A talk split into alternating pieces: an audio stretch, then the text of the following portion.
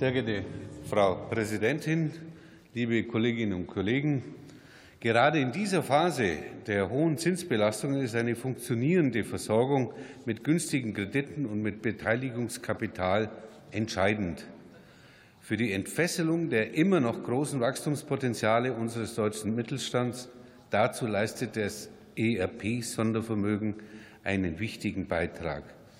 Im Fokus der Förderung gerade kleiner und mittlerer Unternehmen, die in ihrer Finanzierungssituation oftmals gegenüber Großunternehmen strukturell benachteiligt sind. Mit den ERP-Mitteln, die bereitgestellt werden, erreichen wir aufgrund der Hebelwirkungen zinsgünstige Finanzierungen und Beteiligungskapital mit einem Volumen von bis zu 11 Milliarden Euro und zwar ohne zusätzliche Belastung des Bundeshaushalts, da die erwirtschafteten Erträge des Sondervermögens unmittelbar wieder zur Wirtschaftsförderung eingesetzt werden.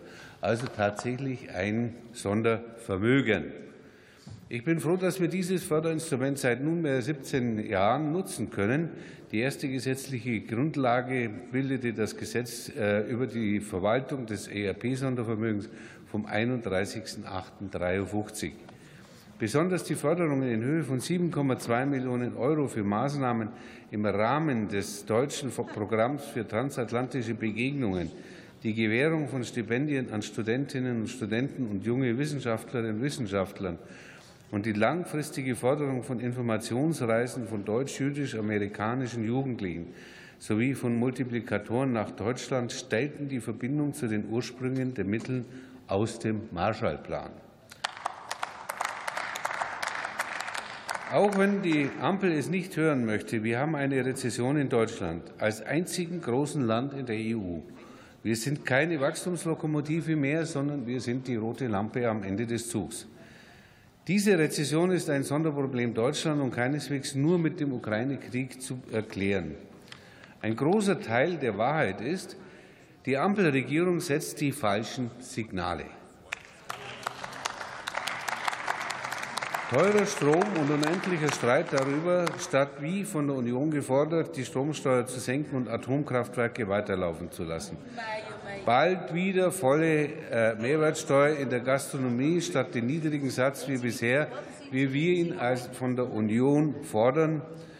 Äh, und sie gehen, wie die Ampel am Mittwoch selbst schriftlich festgestellt hat, trotz aktuell deutlich ungünstiger außenwirtschaftlicher Perspektiven auch noch daran, mit den neuen Sektorleitlinien für Exportkreditgarantien die deutsche Wirtschaft ideologisch geprägt in erwünschte und unerwünschte Betätigungen einzuteilen. Diese Ampel behindert damit in diesem Bereich, was sie mit den ERP-Mitteln eigentlich fördern will. Aber vor allem findet der deutsche Mittelstand keine Unterstützung durch den Bundeshaushalt.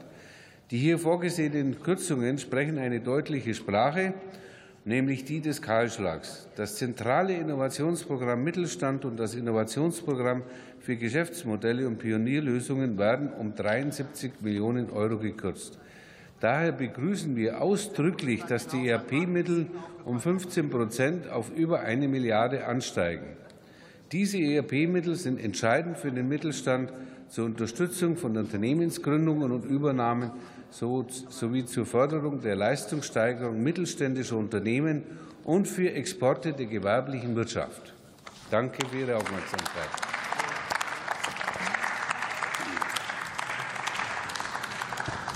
Und der letzte Redner in der Debatte ist für die SPD-Fraktion Bernd Westphal.